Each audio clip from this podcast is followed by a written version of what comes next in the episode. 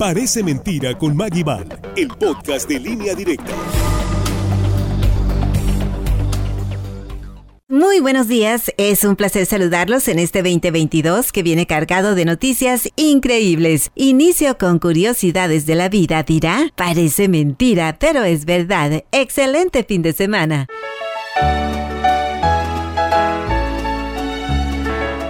¿Qué conexión existe entre el metro de la Ciudad de México y la diva María Félix?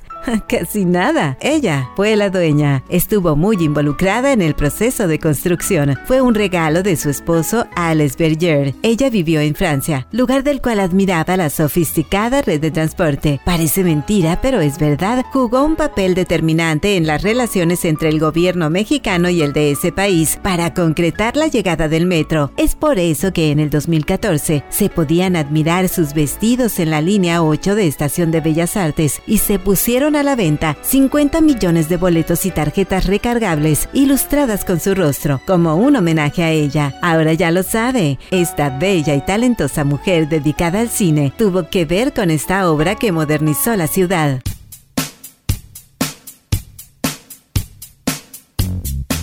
¿Qué tienen en común Michael Jackson y Norwest, la pequeña hija de Kim Kardashian? Ni idea. Michael nunca hubiera imaginado que su icónica chamarra, con aplicaciones de brillantes que usó al lado de Liz Taylor en 1997, después de 24 años, una pequeñita que ni nacía, sería la dueña de esa prenda. Y es que esta Navidad la recibió como uno de sus regalos, por la que pagaron más de 65 mil dólares. Ese sí que es un detalle excéntrico. Después de todo era de Michael Jackson.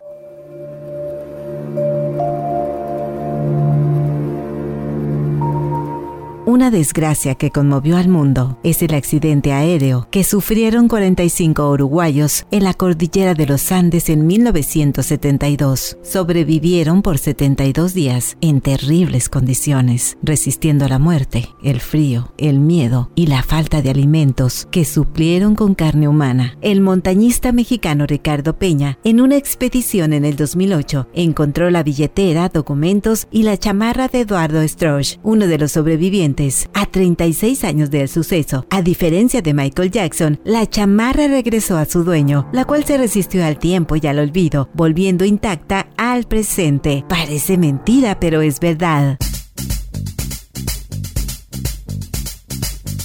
Dicen que para el amor no hay edad y es ciego. Un amor platónico puede ser que el alumno se enamore de su maestro. Como dije, es platónico, pero ¿qué tal si no? Me refiero a Emmanuel Macron, el presidente de Francia, que con tan solo 15 años se enamoró de su profesora de 39. Pero había un pequeño detalle. Ella estaba casada y tenía tres hijos, además de la edad, algo imposible. Pasaron 14 años para que a sus 29, parece mentira, pero es verdad, ella se divorció se casó con él a pesar de los 24 años de edad de diferencia y se convirtiera en la primera dama de ese país. Es como un cuento de hadas, ¿no cree? Estas son las curiosidades de la vida. Soy Maggie Val, gracias por escuchar y si gusta ya lo sabe, espéreme ahí hasta el próximo sábado. Buen día.